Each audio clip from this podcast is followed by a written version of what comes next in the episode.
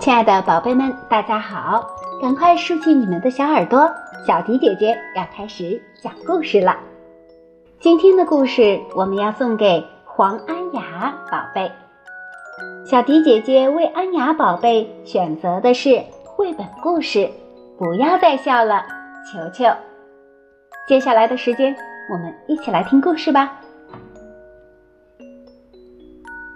绘本故事，不要再笑了。球球，负鼠妈妈很疼爱它的宝贝球球。球球总是喜欢咯咯咯的笑，这可真让负鼠妈妈头疼。因为现在它要教给球球一样最重要的本领，这是每只负鼠都必须学会的。球球。负鼠妈妈说：“你一定要学会装死哦。”为什么？球球问。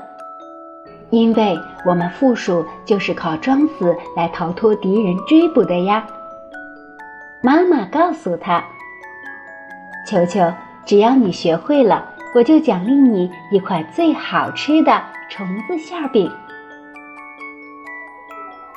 他们开始练习了。不能笑哦，球球。妈妈提醒他：“没问题，妈妈。”球球回答。球球开始装死了。妈妈假扮成一只饥饿的狐狸，用鼻子在他的身上闻啊闻啊。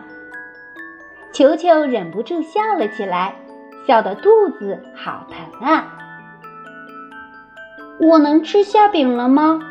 他问：“不行。”妈妈责怪他：“一只死了的负鼠是不能笑的。”球球又开始装死。这次，妈妈假扮成一只可恶的狼，用爪子在它身上戳啊戳啊。球球又忍不住笑了起来，它叫着求妈妈别再戳了，真的好痒啊！我能吃馅饼了吗？他问。不行，妈妈责怪他。一只死了的负鼠是不能叫的。球球又开始装死了。这次，妈妈假扮成一只可怕的野猫，把它拎起来摇啊晃啊。球球又忍不住笑了起来。他一扭身子，掉到了地上。我能吃馅饼了吗？他问。不行，妈妈责怪他。一只死了的负鼠是不能动的。球球的妈妈好担心啊，可是球球的朋友却开心极了。他们一边看球球练习装死，一边笑得东倒西歪。唉。球球，负鼠妈妈叹了口气说：“要是真正的敌人来了，你该怎么办呢？”一天，负鼠妈妈带着球球出去练习。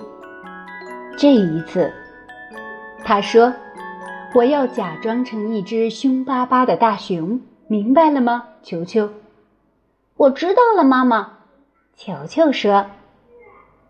可是，就在妈妈像大熊一样叫着扑过来的时候，一只真正的凶巴巴的大熊高声吼着从森林里冲了出来。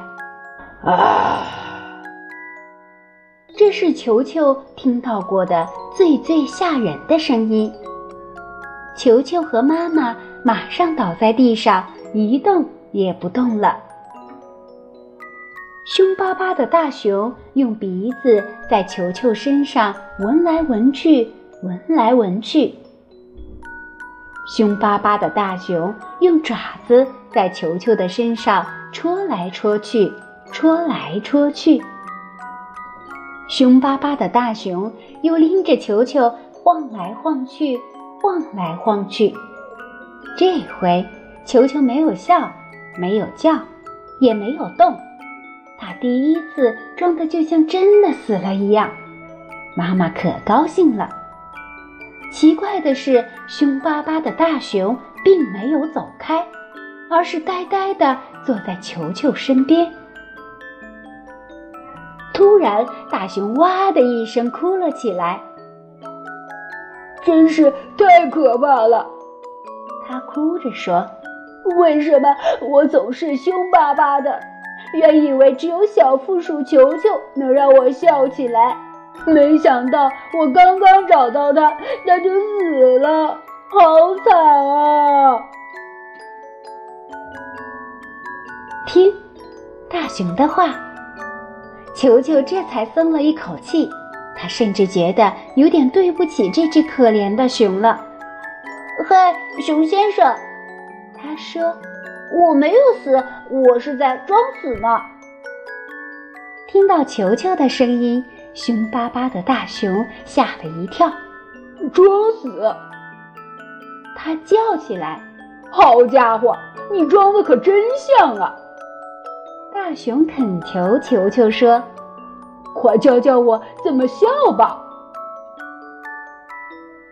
很简单，球球说：“很多事情都很好笑。”大熊先生，你刚才发生的事情就很好笑啊！说着，他就忍不住笑了起来。不知怎么搞的，所有的人都开始笑起来，连同这只凶巴巴的大熊。大家越笑越厉害，笑声把整座森林都震动了。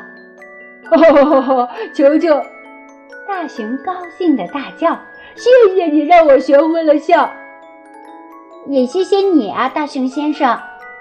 球球回答说：“谢谢你让我学会了装死。”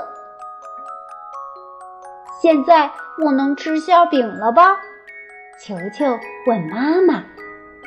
当然了，妈妈说，大家都可以来尝尝美味的虫子馅饼，有蚱蜢馅的。球球高兴地叫起来，还有甲虫馅和最最好吃的蟑螂馅儿。一下子大家都不笑了。虫子馅饼、蟑螂馅，他们一个挨一个的倒在了地上，装死。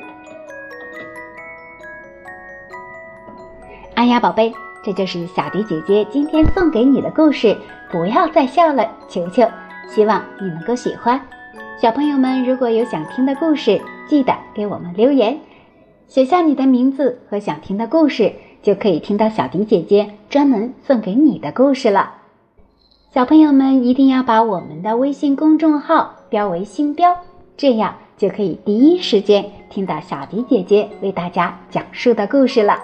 今天就到这里了，我们下期节目再见吧。